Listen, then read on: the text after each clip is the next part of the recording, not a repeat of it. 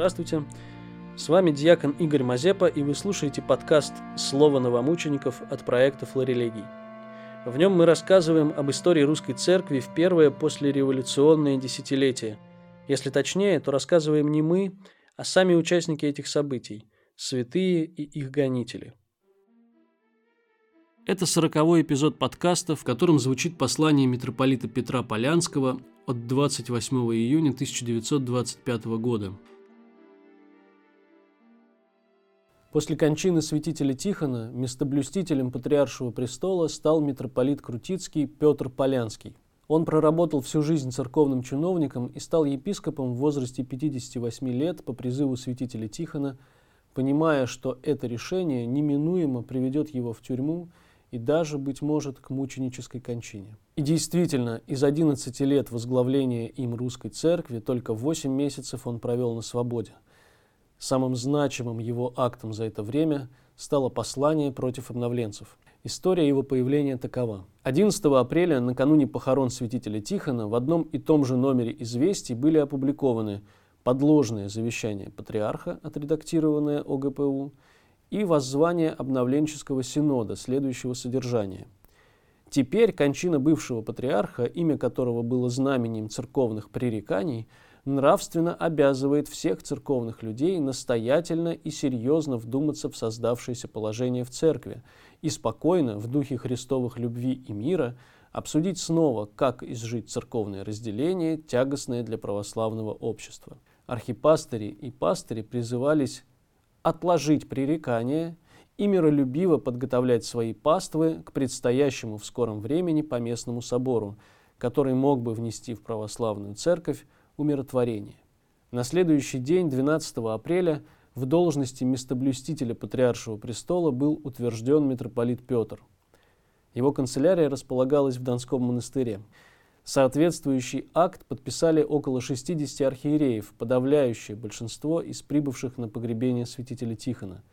Власти не воспрепятствовали этому, очевидно рассчитывая склонить местоблюстителя к ряду невыгодных для церкви шагов – прежде всего к переговорам с обновленцами, готовившими под видом примирения очередную попытку захвата высшего церковного управления.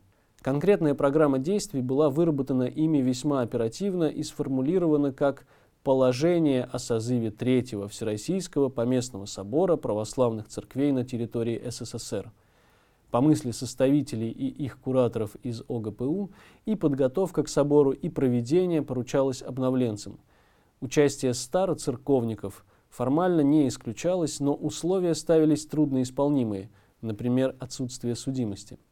При этом будущие постановления должны были стать обязательными и для тех, кого к участию в соборе не допустили. Таким образом, процесс подготовки к Третьему собору был запущен, но от митрополита Петра долгое время не было никакого отклика. Только в конце июля того же 25 года к местоблюстителю был направлен один из членов обновленческого синода для переговоров об участии в соборе. Митрополит Петр ответил ему, что является лишь административным лицом, а не патриархом, и поэтому такой вопрос можно решить лишь советом епископов, притом включая находящихся в ссылке и заключении. Очевидный намек на сотрудничество с органами госбезопасности и предложение посодействовать освобождению заключенных архиереев переговорщик предпочел не заметить – заявив, что в такого рода дела Синод вмешиваться не может. Расстались на том, что местоблюститель посоветуется с епископами, а о результатах сообщит. На сей раз митрополит Петр с ответом не замедлил. Им стало послание от 28 июля, читаемое в настоящем выпуске.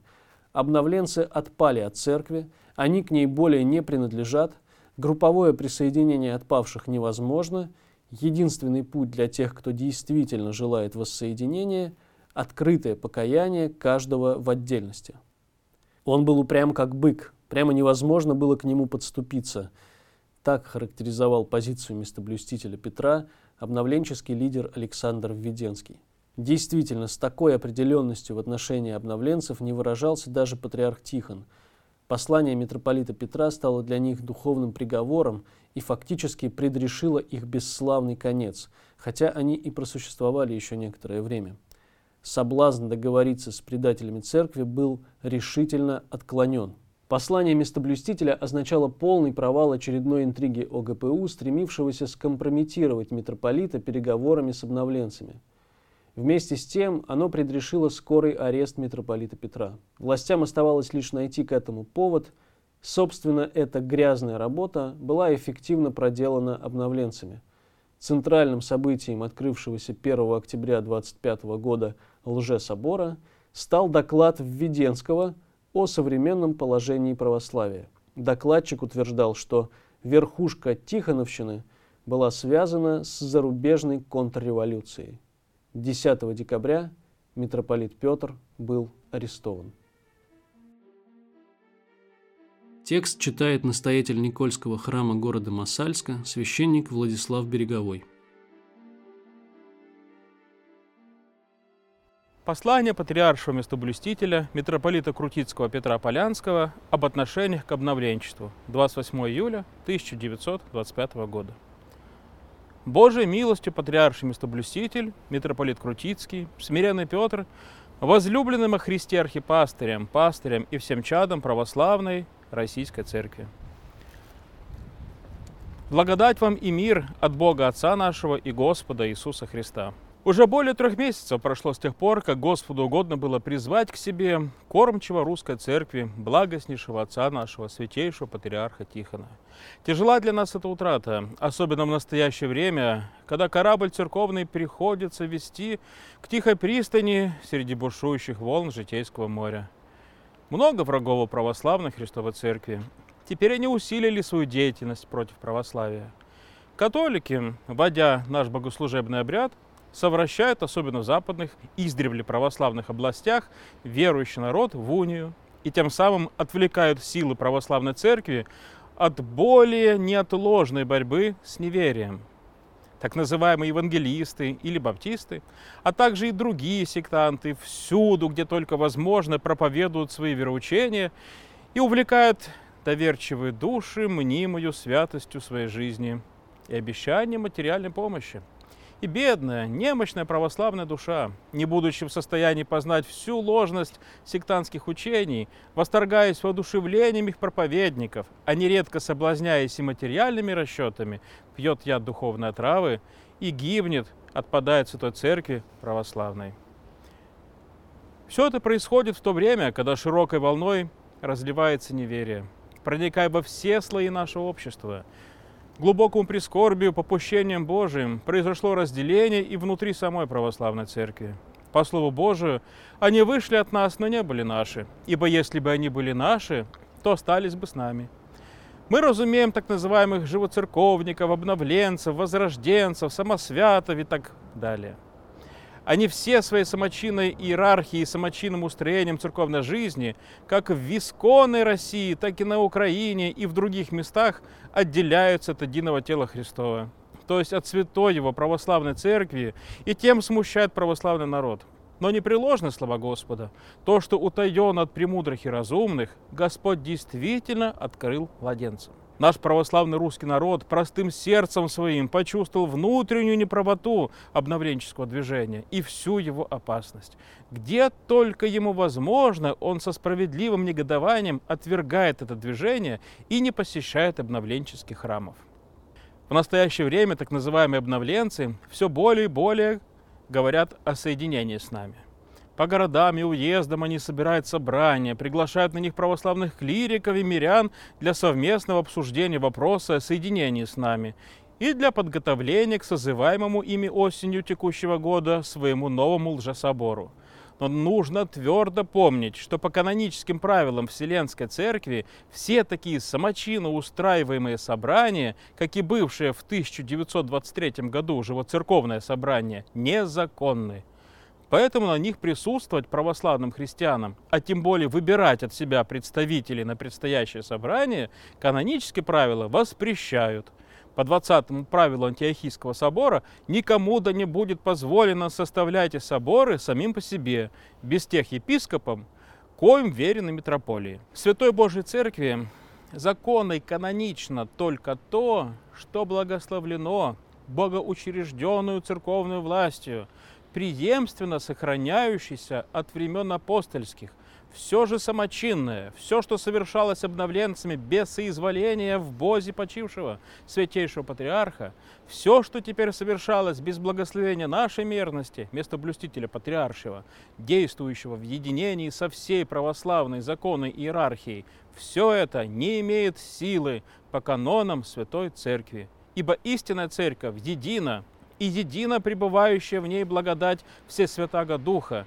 Не может быть двух церквей, и двух благодатей, едино тело и един дух, якоже и звание бысте во едином уповании звания вашего. Един Господь, едина вера, едино крещение, един Бог и Отец всех. Не о соединении с православной церковью должны говорить так называемые обновленцы, а должны принести искреннее раскаяние в своих заблуждениях. Главных заблуждений состоит в том, что отступив от самочина, от закона иерархии ее главы, святейшего патриарха, они пытались обновить Христову церковь самочинным учением. Они извратили церковные правила, установленные Вселенскими соборами.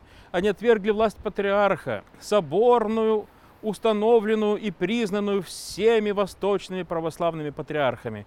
То есть отвергли то, что признало все православие, и кроме этого на своем лжесоборе осудили его вопреки правилам святых апостолов, вселенских соборов и святых отцов, они разрешают епископам быть женатыми и клирикам двоеженцами.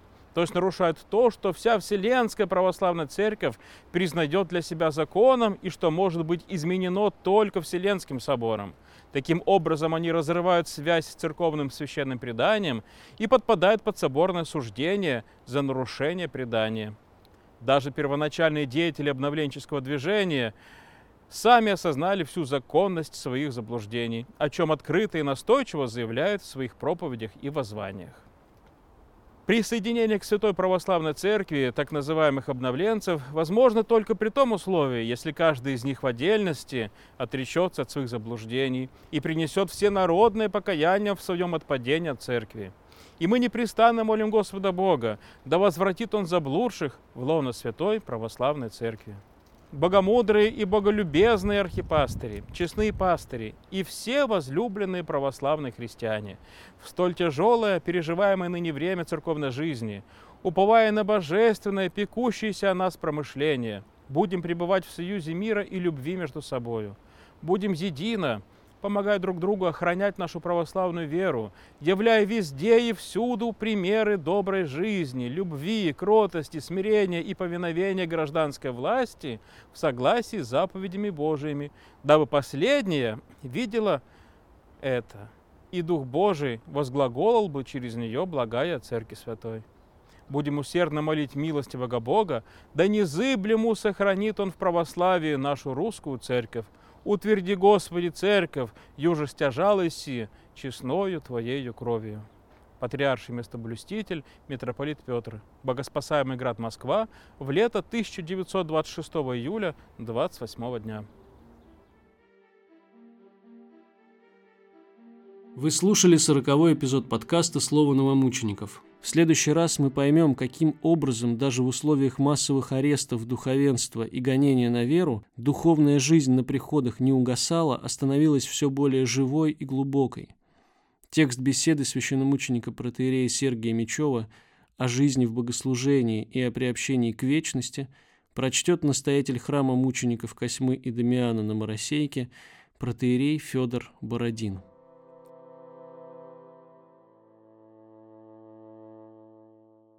Мы рады, что вы смогли разделить с нами память о новомучениках. Разделите ее с другими. Сохраняйте, рекомендуйте, пересылайте наши материалы тем, кому они могут быть полезны. Над выпуском работали чтец Кирилл Алексин, чтец Михаил Гар, Эльга Канаева, Анна Косоева и я, диакон Игорь Мазепа, научный консультант, доктор исторических наук, священник Александр Мазырин. Произведено совместно с ПСТГУ, творческой мастерской на горе.